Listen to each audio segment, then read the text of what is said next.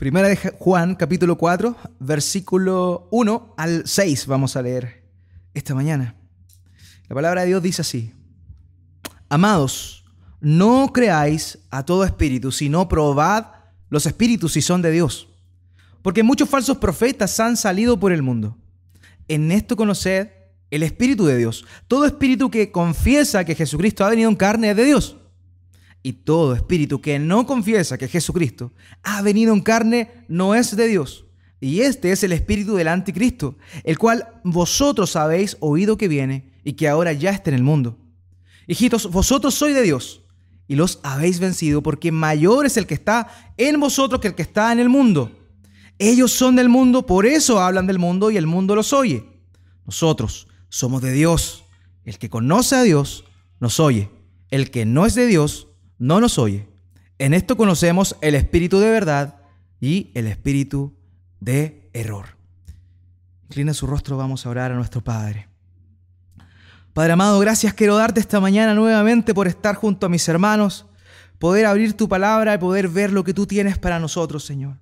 Gracias porque ella es un alimento diario, gracias porque en ella encontramos consuelo, gracias porque en ella encontramos tu voluntad.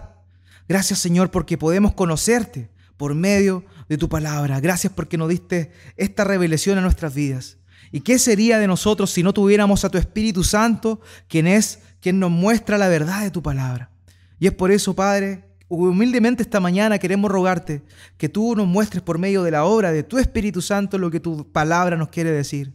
Padre, háblanos esta mañana a pesar de la debilidad que yo como predicador pueda tener.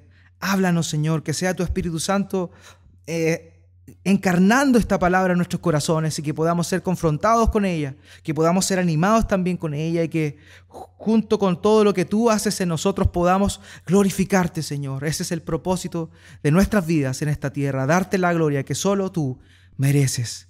Gracias por tu palabra esta mañana, nuevamente en el nombre de Jesús. Amén. Amén. Una de las cosas, uno de los riesgos más grandes que uno comete cuando está estudiando las escrituras. Es avanzar, avanzar, avanzar y, dejar de lado un poco lo que quedó atrás. Eso es muy propio de nosotros también. Le echamos para adelante y no vemos en muchas oportunidades qué es lo que va quedando atrás. Y uno de los riesgos de este pasaje es precisamente eso, quizá un poco olvidar lo que ya Juan ha venido hablando con anticipación en los tres capítulos anteriores, pero que ahora va a continuar en ese mismo sentir. Por eso que cuando nosotros estudiamos las escrituras necesitamos hacerlo en un contexto general, con humildad de corazón en primer lugar, para que sea el Espíritu Santo quien nos muestra la verdad de su palabra. Pero por otro lado también, siempre en lo que respecta a, nuestra humanidad, estando atento a todo lo que Dios ha venido diciendo. Y es por eso que cuando nos encontramos con estas eh, declaraciones tan radicales que hace Juan, que es propio de Juan, ¿cierto?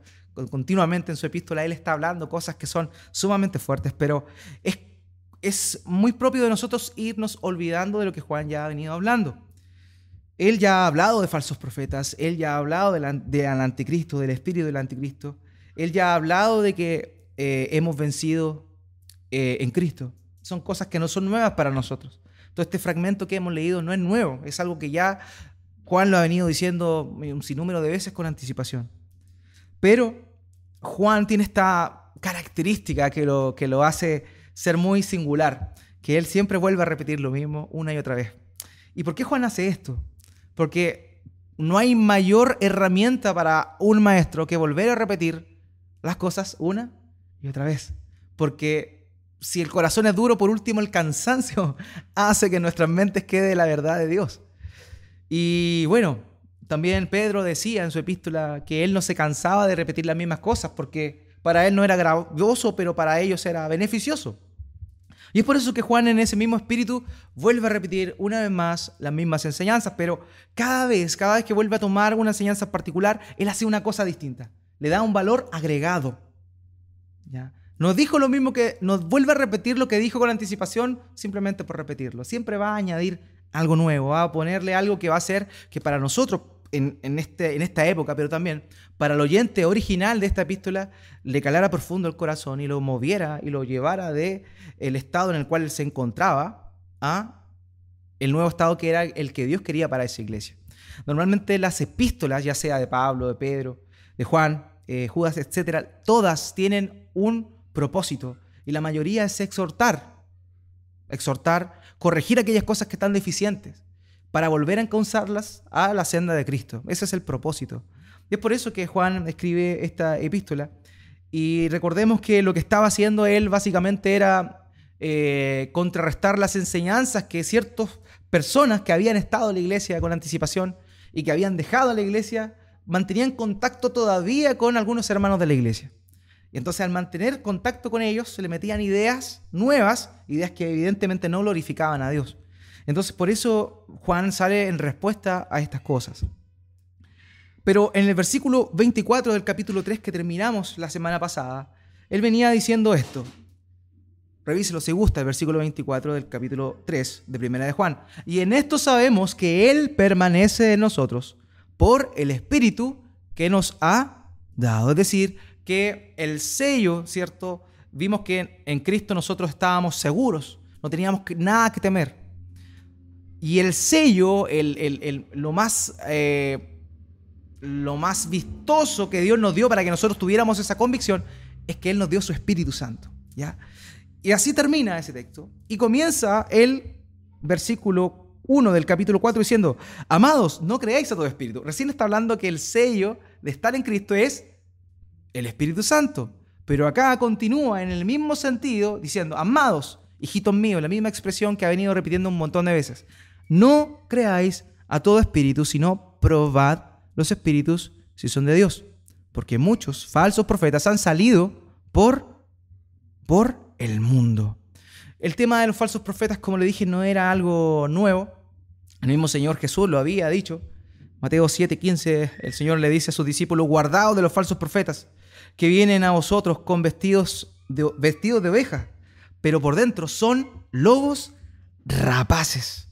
Lo mismo vuelve a repetir en su discurso más escatológico diciendo en Marcos capítulo 13, versículo 22, porque se levantarán falsos cristos y falsos profetas y harán señales y prodigios para engañar, si fuese posible, aún a los escogidos. Y después de eso la historia de la iglesia continúa. Eh, el, el, libro de los Hechos aparece que el Espíritu Santo viene, la iglesia comienza a predicar el Evangelio con poder y en ese mismo momento ya, ya existían falsos maestros, falsos profetas que estaban introduciendo herejías. El mismo también Pedro en, capítulo, en su segunda epístola, versículo 2, capítulo 2, versículo 1 dice, pero hubo también falsos profetas entre el pueblo, como habrá entre vosotros falsos maestros, que introducirán, fíjense el detalle, encubiertamente herejías destructoras, y aún negarán al Señor que los rescató, atrayendo sobre sí mismos destrucción repentina. El tema de los falsos maestros, de la falsa enseñanza, es algo que es llena, por así decir, el Nuevo Testamento, porque es una advertencia muy grande que eh, el Señor, por medio del Espíritu Santo, eh, instruyó a la iglesia, por medio de los apóstoles también. Vemos también a Pablo despidiéndose en, la playa, en Mileto, ahí en, el sector de Éfeso precisamente, eh, iglesia a la cual probablemente Juan le estaba escribiendo en, su primera epístola. Y Pablo cuando se está despidiendo le dice, por tanto mirad por vosotros, le está hablando a los ancianos, de la, a, los pastores de la iglesia, y por todo el rebaño en que el Espíritu Santo os ha puesto por obispos, para apacentar la iglesia del Señor, la cual él ganó por su propia sangre. Porque yo sé que después de mi partida entrarán en medio de vosotros lobos rapaces, que no perdonarán al rebaño y de vosotros mismos se levantarán hombres que hablen cosas perversas para arrastrar tras sí a los discípulos. Precisamente esto era lo que ocurrió en el tiempo de Juan. Personas que habían estado ahí, Pablo dice, y de vosotros mismos se levantarán hombres que hablen cosas perversas. Entre ellos, aquellos que habían pertenecido en algún momento a la iglesia, se levantaron personas que em, atentaban contra la doctrina, atentaban contra la verdad, la verdad de Dios, la verdad de Dios. Entonces es por eso que, que el llamado a escudriñar, el llamado a no creer en todo, es un llamado permanente también en la escritura. Parece paradójico, porque el llamado a la fe es a creer, ¿cierto? Pero la fe no consiste en creer cualquier cosa, la fe consiste en creer lo que la palabra de Dios dice. Entonces, por eso hay que examinar lo que la, lo que la escritura dice. Eh, no, eh, no debemos en ningún momento nosotros bajar la guardia, porque siempre hay enseñanza errada que desvía al rebaño de Dios de la voluntad de Dios. En aquel entonces, en el tiempo de Juan, eh, no existían muchas cosas de las que nosotros tenemos el día de hoy y por eso también eh, introducirse al contexto es importante. En aquel entonces no estaba el Nuevo Testamento. Circulaban algunos, algunos evangelios probablemente en aquel entonces, pero no estaba el Nuevo Testamento, no había ningún credo establecido, no había ninguna confesión de fe de la iglesia. Por ende, la mayor, o sea, la propagación de la fe cristiana era por medio de la predicación, por medio del relato hablado, del testimonio hablado. Por eso también es que no tenemos mucho, mucho eh, recuento, mucha información sobre lo que hicieron los demás apóstoles. Vemos que hubieron 12 apóstoles, ¿cierto? Pero cartas de ellos tenemos de Pedro y de Juan solamente, no tenemos más. Porque la labor de los apóstoles no era escribirlo, la labor de los apóstoles era predicar el Evangelio. Entonces, en ese contexto es que ellos se transmitían de, boca en boca lo que habían aprendido de los apóstoles directamente. Entonces, por eso era tan peligroso y tan fácil a la vez que entrara de alguna manera encubiertamente herejías destructoras que, que mermaran la fe de los santos. Y, bueno, en aquel entonces eh, vemos, por lo que la misma eh, las epístolas nos muestran que no tan solo estas personas, estos falsos, se involucraban en la iglesia y enseñaban, sino que también de alguna forma usurpaban el nombre de los apóstoles. Eh, incluso algunos firmaban cartas eh, en nombre de los apóstoles para confundir a la iglesia. De hecho, el mismo Pablo en 2 Tesalonicenses 2, capítulo 2, le dice a los hermanos, porque no os que no os dejéis, es un mandamiento, mover fácilmente de vuestro modo de pensar, ni os conturbéis, ni por espíritu, ni por palabra, ni por carta como si fuera nuestra. En el sentido de que el día del Señor está cerca. O sea, en ese contexto, la iglesia de Tesalónica había recibido probablemente una epístola firmada por Pablo que decía algo que Pablo no había dicho. Y eso era algo muy habitual. ¿Qué ocurrió con eso? Pasó que los apóstoles, y en particular Pablo, tuvo que ponerle un sello distintivo a sus epístolas para que se diferenciaran del resto de cartas que probablemente estaban circulando y que no eran precisamente de su autoría. En el mismo capítulo 3 eh, de 2 Tesalonicenses dice, las salutaciones de mi propia mano, de Pablo, que es signo en toda carta mía. Así os escribo. Entonces él está con su despedida firmando que esa carta la había escrito él. ¿Por qué? Porque era muy común en aquella época que los falsos maestros ocuparan el nombre de los apóstoles, escribiesen cartas y también distrajeran y sacaran la atención de la verdadera doctrina. Y es por eso que Juan dice eso, amados, no creáis a todo espíritu, sino probad los espíritus si son de Dios, porque muchos falsos profetas han salido, han salido por el mundo. Por eso, querido hermano, es que es necesario que tú y yo, cada uno de nosotros que hemos nacido de nuevo, que somos hijos de Dios, que permanecemos en Dios y que tenemos el Espíritu Santo, podamos por medio de la Escritura certificar lo que se está enseñando siempre. Querido, no crea lo que yo le digo acá. Y honestamente se lo digo.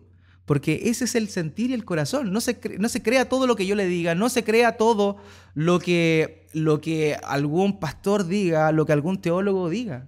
Examine las escrituras, compruebe si lo que yo estoy diciendo es verdad, por medio de las escrituras.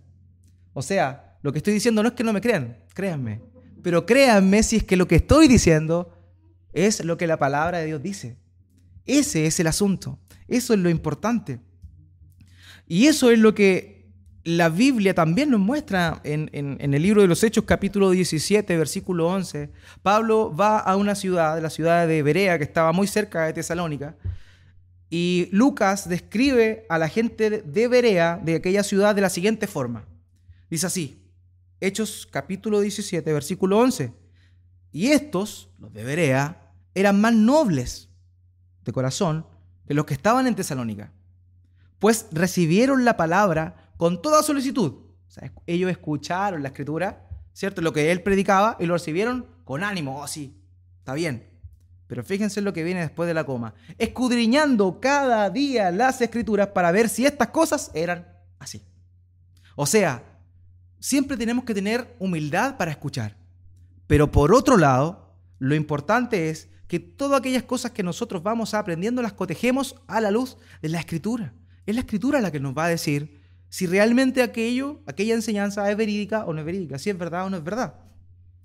Eso es lo primero, porque nosotros como iglesia, y es increíble lo que, como comienza este pasaje de primera de Juan 4.1, dice, es, manda a la iglesia, amados, no le manda solamente a los obispos, a los pastores, no manda solamente a ellos, le habla a la iglesia en plenitud, le dice, amados, no creáis a todo espíritu, porque es la iglesia la que está encargada como tal, en su plenitud, de ver que la doctrina sea evidentemente la correcta y que esté en función a lo que la palabra de Dios dice, porque esa es la función y la misión que la iglesia ha tenido durante toda desde, desde, su establecimiento, por así decir, desde la venida del Espíritu Santo en adelante.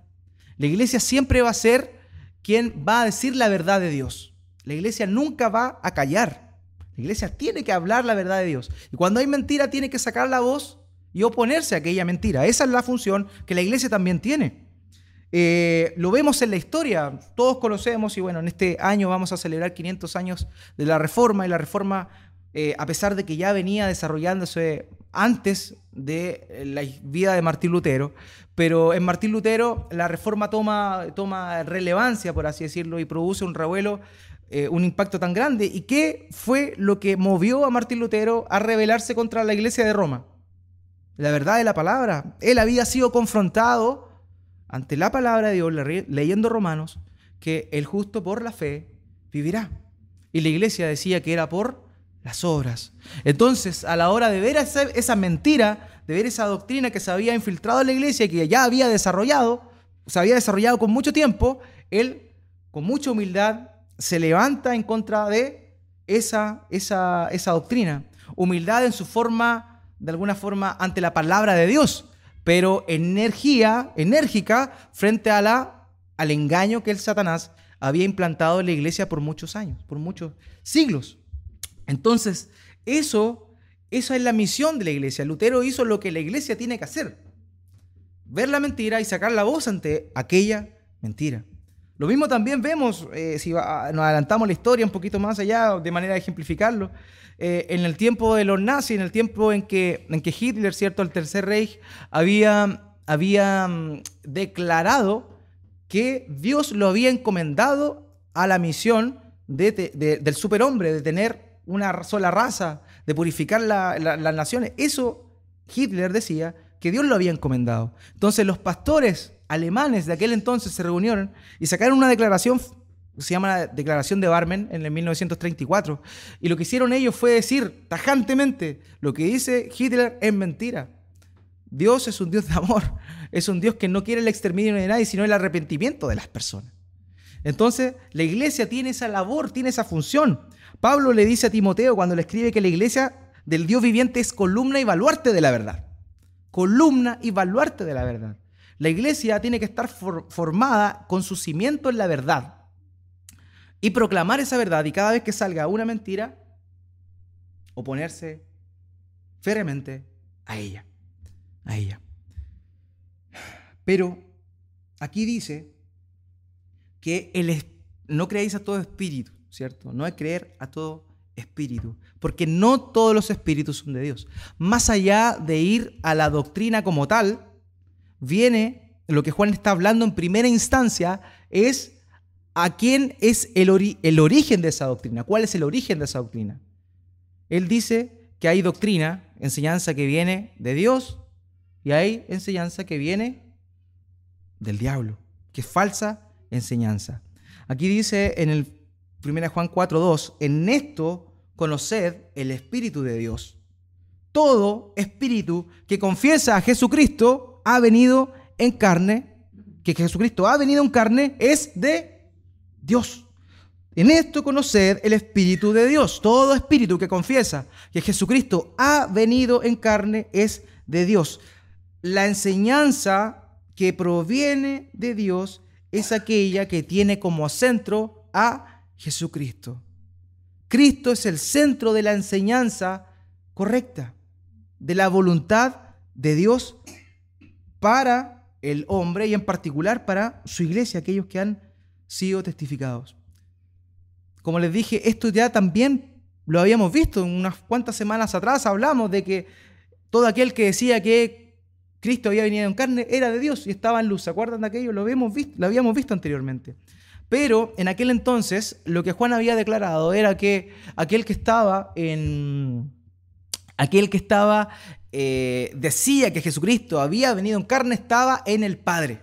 Pero ahora Juan está diciendo que en esto conoced el Espíritu de Dios.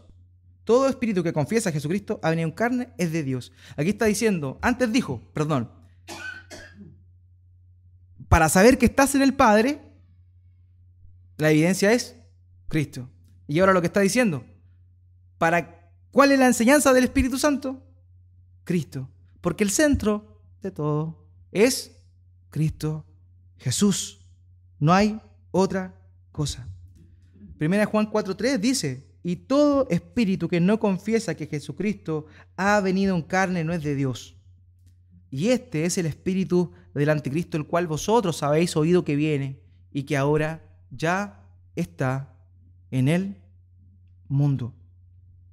Juan nos manda, mandó a su iglesia en aquel entonces y mandó, nos manda también a nosotros el día de hoy por medio del Espíritu Santo a que nosotros pongamos mucho cuidado a los falsos profetas.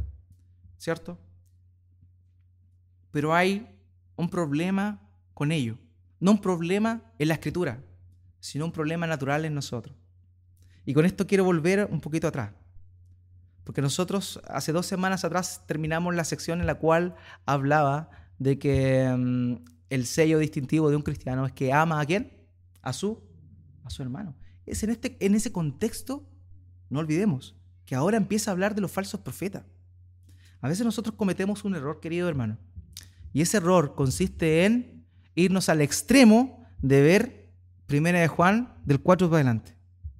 Entonces, todo aquel que no piensa como nosotros es falso profeta. Todo aquel que no cree lo mismo que yo creo en este momento es un falso profeta. Y eso no necesariamente es así. Por eso está los primeros tres capítulos de Juan, donde habla del amor al hermano. Entonces, ahí tenemos que tener nosotros como cristianos, en primer lugar, un cuidado súper grande. Súper grande. Porque hay cristianos que piensan distinto y son cristianos. Y por eso la norma principal de la ortodoxia, de la verdadera doctrina, después lo vamos a desarrollar y aquí el pasaje lo está diciendo. Pero lo que quiero decir yo es que muchas veces nosotros nos perdemos en tonteras. Nos separamos del cuerpo de Cristo por tonteras. Querido, hay hermanos que son cristianos, son hijos de Dios y bautizan niños. Yo no creo eso, pero es mi hermano. ¿Por qué? Y ahí vamos a llegar por qué es mi hermano. Pero hay hermanos que bautizan niños. Hay hermanos que creen que, toman la cena del Señor una vez al mes o una vez al año. Nosotros la tomamos toda la semana. Por eso no es mi hermano. Hay personas que hacen un curso, hay iglesias que hacen cursos para, para, para previo al bautismo. Hay otras iglesias que bautizan al tiro. ¿Tú creíste? Ya, te Y por no pensar igual que yo, no es mi hermano. Tenemos que tener cuidado, porque el mundo nos va a conocer según el mismo Señor Jesús y lo que dijo en Juan capítulo 13, 35. En esto conocerán todos que sois mis discípulos si tuviereis amor los unos con los otros. Y ese amor no tan solo está limitado aquí a los que estamos acá. Porque hay hermanos que van a otras iglesias también. El cuerpo de Cristo es universal. Aquí no es, el cuerpo de Cristo no es aquí en La Serena, o sea, aquí en la Antofagasta y en La Serena y la misma iglesia, y esto es el cuerpo de Cristo y no hay más. No. El cuerpo de Cristo es universal. Jesucristo murió por los pecados de todo el mundo, dijo también Juan, y refiriéndose en ese contexto al mundo, en todo lugar. En todo lugar, el día de hoy se está reuniendo un grupo de cristianos, un grupo de hermanos de nosotros. Entonces, tenemos que tener cuidado con eso. No caer en el extremo de mirar del 4 para adelante y apartarnos de todo aquel que no piensa igual que nosotros porque decimos que es falso maestro. No necesariamente falso maestro. Puede haber distintas lecturas, puede haber cosas que son totalmente secundarias y que no necesariamente van a radicar, van a radicar en, lo más importante del cristianismo. Entonces eso, hermano, tenemos que tenerlo claro, claro. El cuerpo de Cristo es universal. es universal. Pero hay salvedades y es ahí donde también tenemos que enfocarnos. Por eso no hay que caer ni en un extremo ni en el otro. Yo tampoco puedo decir, ah, todos son mis hermanos. Y eso es a lo que quiero llegar. Por primer lugar, no, caigamos en el extremo de satanizar a todo aquel que, piense, que no piense igual que nosotros. Pero por el otro lado, no caigamos en el extremo de decir que todos son nuestros hermanos. Porque hay una sola cosa que el Espíritu Santo eh, promueve en la iglesia. Y esa es la persona y obra de Cristo. La verdadera ortodoxia, la verdadera sana doctrina es aquella que centra la vida del creyente en Cristo y en nada más. Si hay algo que te desvía de Cristo, eso no es de Dios. Y así simplemente. Y así simplemente. Entonces no tenemos, no tenemos que, desviarnos en eso, no, no debemos equivocarnos en aquello. ¿Ya? Tenemos que amar a nuestros hermanos Puede que piensen distinto en algunas cosas, pero son nuestros hermanos, ¿ok? Pero aquí dice, el versículo, eh, lo habíamos leído recién, versículo 3, y todo espíritu que no confiesa que Jesucristo ha venido en carne no es de Dios. Ese no es mi hermano. Aquel que niega a Jesucristo, aquel que niega su obra, ese es aquel que no es mi hermano dice, todo espíritu que no confiesa que Jesucristo ha venido en carne no es de Dios, y este espíritu es del anticristo. Como lo vimos, ya había hablado del anticristo, ¿cierto? El anticristo es un, es un personaje escatológico, escatológico que va a aparecer eh, en los últimos tiempos y que va a ser destruido por el mismo Señor Jesucristo. Pablo le llama el hombre, el hombre de pecado en Tesalonicenses, en la segunda Tesalonicenses capítulo 2, 3 eh, al 8. Yo lo voy a leer simplemente siga la, idea. Nadie os engañe en ninguna manera porque no vendrá el Señor Jesús por segunda vez sin que antes venga la apostasía y se manifieste el hombre de pecado, el hijo de perdición, el cual se opone y se levanta contra todo lo que se llama Dios o es objeto de culto, tanto que se sienta, sienta en el templo de Dios como Dios haciéndose pasar por Dios. ¿No os acordáis que cuando yo estaba todavía con vosotros os decía esto?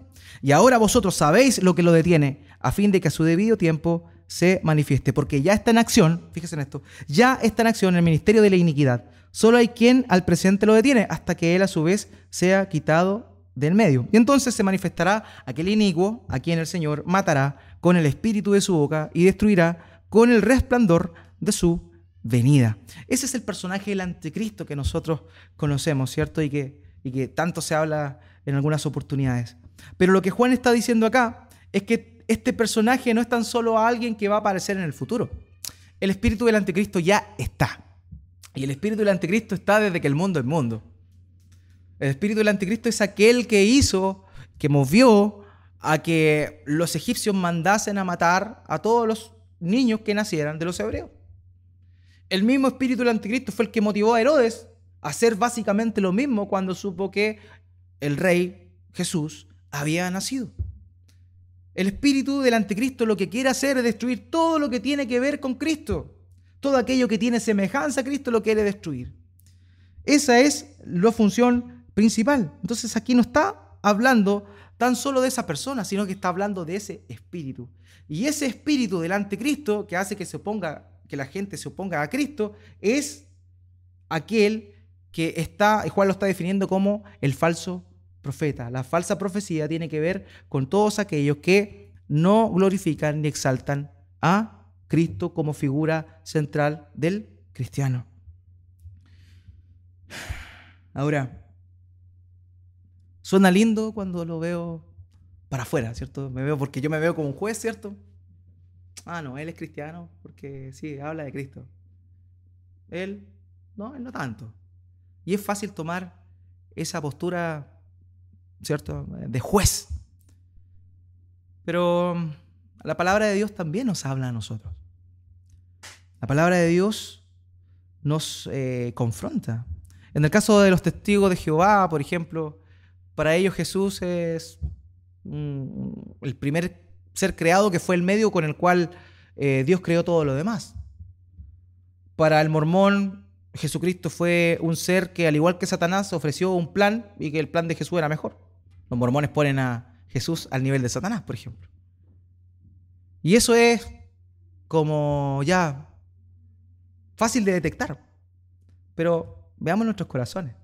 ¿Cómo afecta este espíritu del anticristo a nosotros? Porque nosotros, porque el, propósito del espíritu del anticristo es la falsa doctrina, ¿cierto? La falsa enseñanza, pero la falsa enseñanza repercute en quién? En las personas. Y hacen que cambie su manera de, de pensar, su manera, por ende su manera de vivir. Y es ahí donde viene esto para nosotros.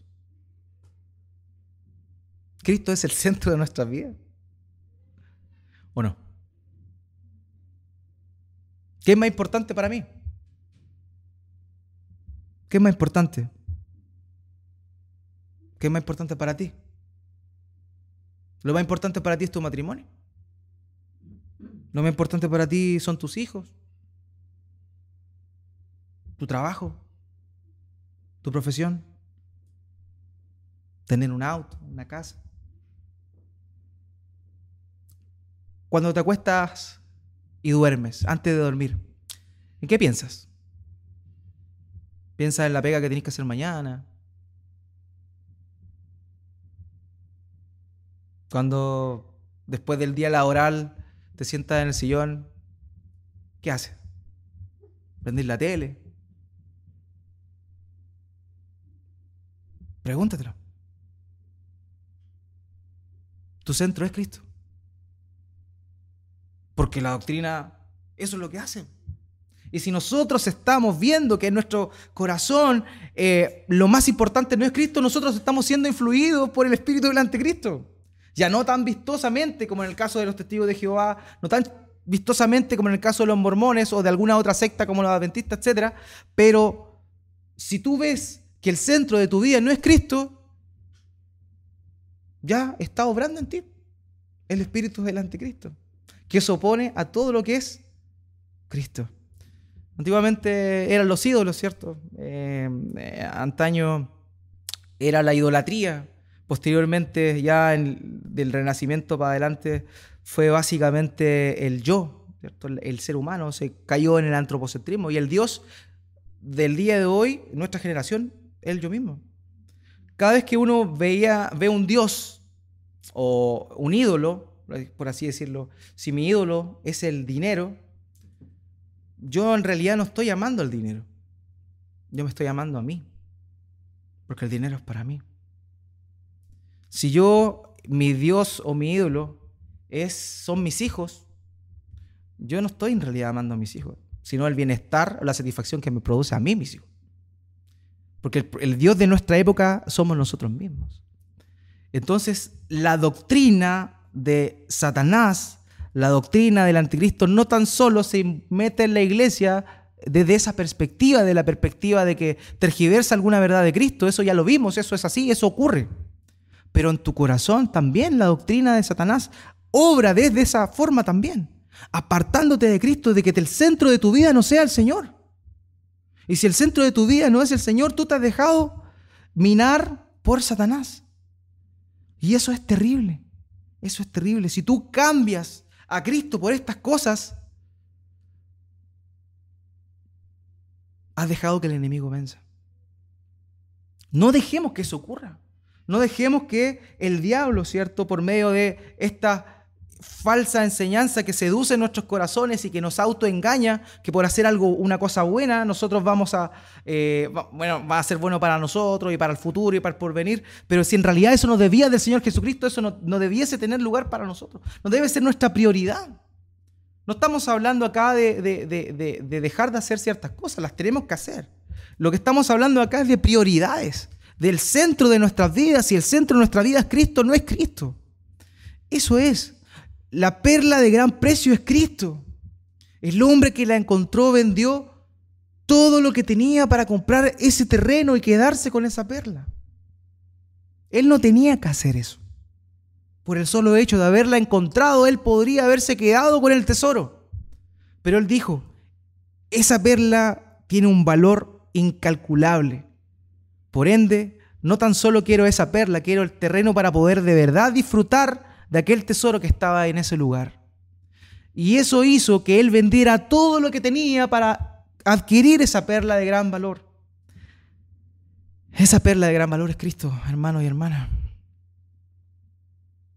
¿Estamos dispuestos a que el centro de nuestra vida sea Cristo o hemos sido engañados con la falsa doctrina que quizá no nos, eh, no, nos pervierte y no no, no nos lleva tan lejos en nuestra ortodoxia, en nuestra sana doctrina, pero sí nuestros corazones los lleva a otro lado? ¿Es Cristo el centro de nuestras vidas? ¿O no es Cristo el centro de nuestras vidas? Primero Juan 4:4, continuemos, dice, hijitos, vosotros sois de Dios y los habéis vencido, porque mayor es el que está en nosotros que el que está en el mundo. Vosotros sois de Dios, somos pertenencia de Dios y los habéis vencido. ¿Qué, hemos vencido? ¿Qué? A los falsos profetas, a las personas que introducían estas, estas cosas que desviaban la mente, la vista de los discípulos a Cristo. Querido hermano, nosotros podemos hacerlo. En Cristo lo podemos hacer. Nosotros podemos eh, evitar estas cosas, que nuestro corazón no esté enfocado en las cosas del mundo, sino en las cosas de arriba. No en aquellas que se van a quedar acá el día que nosotros dejemos este mundo, sino en aquellas que verdaderamente tienen repercusión para la eternidad. Dame a Cristo, dice un himno, dame a Cristo. No quiero nada más en la tierra, solo deseo a Cristo. Ese debe ser el deseo de nuestro corazón. Cristo, Cristo y nada más. El centro de todo debe ser el Señor Jesús, porque Él fue el que venció. Es cierto, el Señor Jesús pagó una obra, hizo una propiciación por nosotros en la cruz, sufrió y nosotros muchas veces nos quedamos quizá con eso. Y eso está bien. Tenemos que recordarnos día a día la cruz del Señor, de, su humillación. Pero también la cruz fue el momento de, de, previo de la coronación de Él como rey y señor de cada cosa. Él es el rey, Él es el dueño, Él es el amo. Hijitos, vosotros sois de Dios. Si somos de Dios, Debemos tener en nuestro corazón la búsqueda diaria de que todo sea en función de Cristo y no lo demás, no, no Cristo en función de las demás cosas. Y es ahí donde ahora caemos a estas doctrinas cerradas que hacen que el hombre sea por sobre todo eh, el centro. Promueven el bienestar económico de la persona, el éxito de la persona y tienen a Cristo como alguien que, que ayuda simplemente a que esos sueños, esas metas se cumplan. Eso es lo que produce la falsa doctrina como resultado final. Pero cómo nace atacando al corazón del hombre es por medio de estos pensamientos y desviar la mirada y la atención de lo que verdaderamente importa, que es Cristo y solo Cristo. Nosotros hemos vencido, porque mayor es el que está en vosotros, y ahí pongamos, hagamos lo nuestro, mayor es el que está en nosotros que el que está en el mundo. Y esta expresión hace recordar un poco la historia en Segunda de Reyes que estaba Eliseo, venían los, el ejército del rey acá a, perseguirlo y estaba junto a su criado él. Y era de noche eh, y, venían a, buscarlo.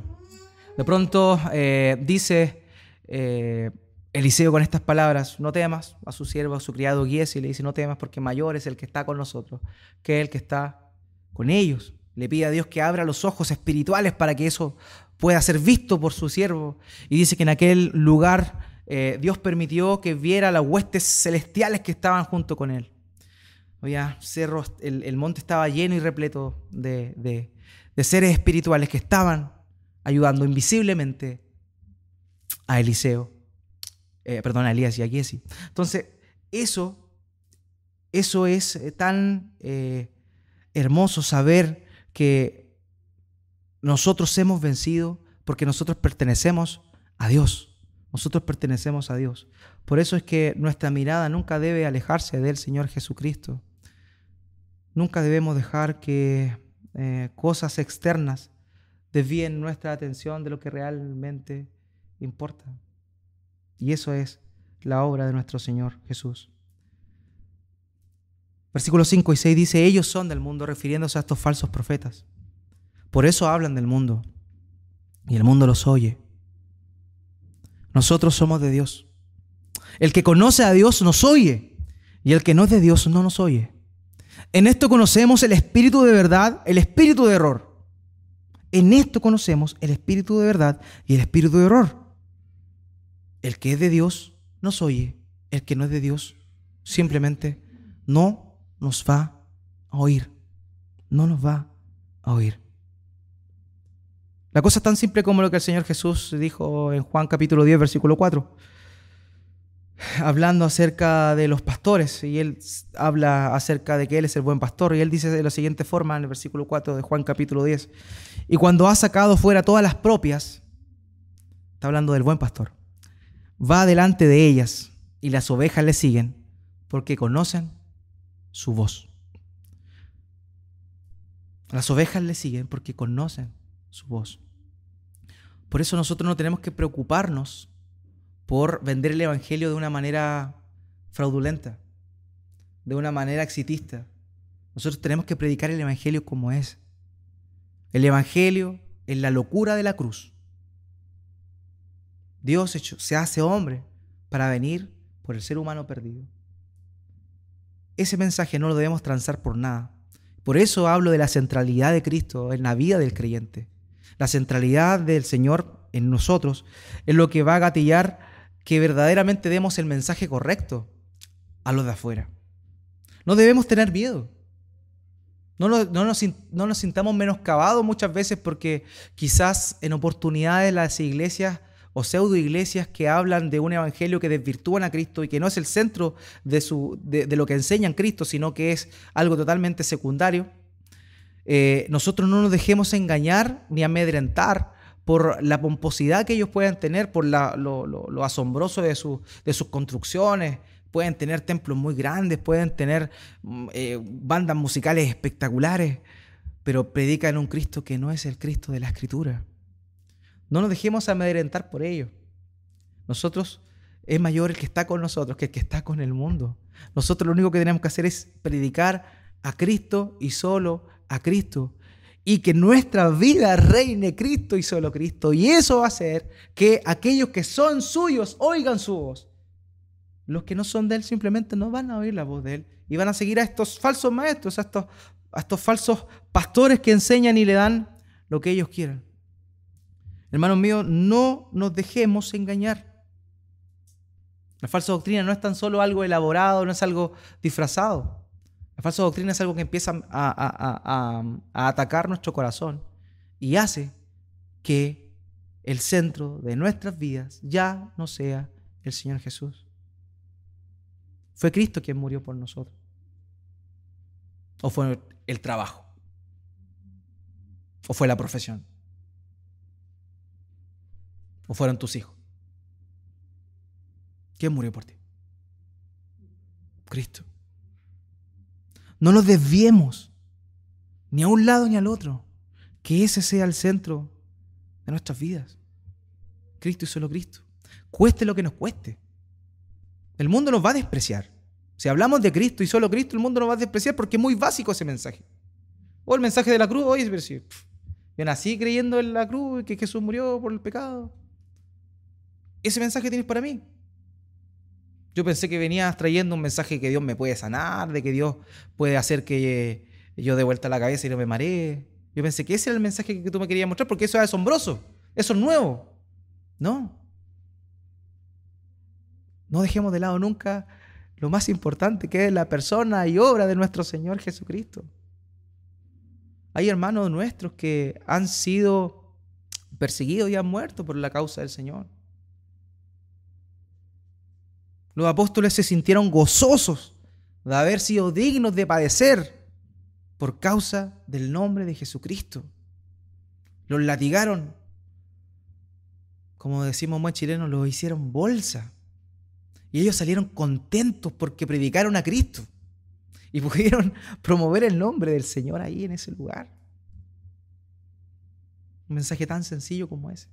Pablo en Iconio fue lapidado y dice la escritura en el libro de los Hechos que después de eso quedó medio muerto, dice la escritura, y que los hermanos oraron por él y se paró y dijo, hoy sabes que voy a descansar un rato porque, porque hoy me duelen todavía los, los piedrazos que me llegaron. No, dice, vamos a la otra ciudad porque es necesario que prediquemos a Cristo.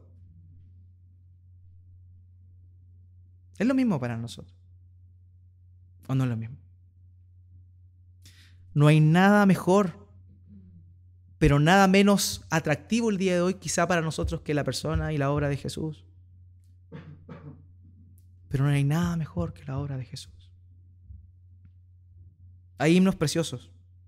A mí me encantan los himnos como me gusta la música, pero, pero hay himnos que son preciosos y que hablan grandes verdades de la, de la palabra de Dios. Pero también hay, hay otros himnos que han sido inspirados más allá de por teología, más allá de doctrina, inspirados por, eh, por la vida y experiencia de muchos hermanos. La experiencia que ellos han tenido con Dios, ellos la han querido plasmar en himno, en himnos. Y hay un himno que a unos quizá le puede parecer un poquito antiteológico, pero que en esencia, al no ser inspirado en la escritura, sino más bien en una experiencia, no lo es tanto. Un himno que se llama He decidido seguir a Cristo. No vuelvo atrás, no vuelvo atrás. Un himno muy, muy antiguo. Pero la historia de cómo surgió ese himno es maravilloso. Nosotros teológicamente hemos definido y hemos tenido la certeza de que eh, nosotros no elegimos a Cristo y nosotros no decidimos seguirlo, sino que fue Él que nos llamó.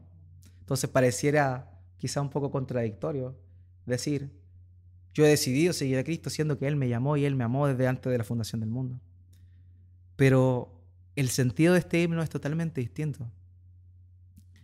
Este himno nace de una historia verídica, una historia verídica ocurrida en India, más específicamente en, el noreste de India, en un pueblo pequeño llamado Hassan. Y cuenta la historia de que eh, había una familia que había sido alcanzada por el Evangelio de Jesús. Habían conocido al Señor y en esa India, en, esa, en, esa, en, ese sector, en ese pueblo de India, eh, en realidad en toda India, la religión oficial es el hinduismo. Por ende, aquel que no eh, profesa la fe hindú y que es cristiano, corre riesgo de muerte. Y en particular en ese pueblo, en aquel entonces lo era así, lo era así.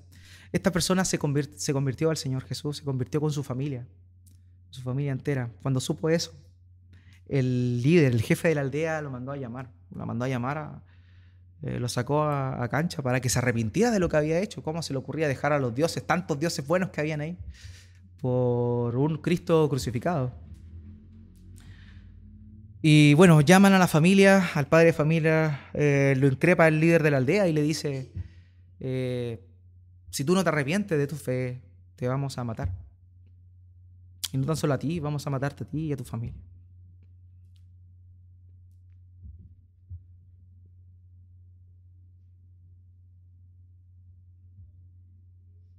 Lo que hace este hombre es decir es, he decidido seguir a Cristo.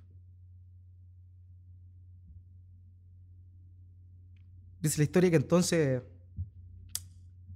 el jefe de la aldea mandó a que, a que mataran a sus dos hijos. Lo asesinaron y le preguntaron nuevamente, ¿negas tu fe? ¿O si no matamos a tu esposa? Y él siguió cantando diciendo, aunque nadie vaya, yo voy a seguir adelante. Mataron a su esposa. Le preguntaron por última vez, ¿negas tu fe? ¿Negas a ese Cristo que tú dices creer? Finalmente él responde, la cruz está adelante y el mundo está atrás. Y a esa persona la mataron. Porque el centro de su vida era Cristo.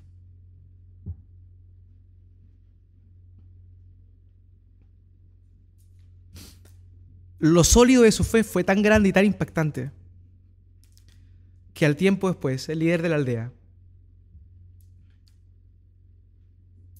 dijo, si ese hombre era de Cristo, yo también soy de Cristo. Y toda la aldea conoció a ese Cristo que ese hombre y su familia no quisieron negar. Vivimos vidas tan de papel muchas veces. Vivimos vidas donde el centro, el foco principal de nosotros son otras cosas. Nos desviamos tan fácilmente de lo que verdaderamente importa. No hay nada, hermano mío, que tenga más valor que el Señor Jesús. No lo vendas por nada. No lo vendas por nada. Vivamos vidas cristocéntricas. Si es necesario, quizá llegar a este punto que podamos decir con toda certeza, He decidido seguir a Cristo y no voy a volver atrás. Le he hecho para adelante y no para atrás. Arrepentámonos de corazón a Dios. Si quizá en estos tiempos ha sido así, eh, Dios está siempre presente, pero la prioridad de nuestras vidas no ha sido Cristo, arrepintámonos y volvámonos al Señor. Él está siempre ahí, adelante de nosotros, esperando a que le sigamos. Oremos a nuestro Dios.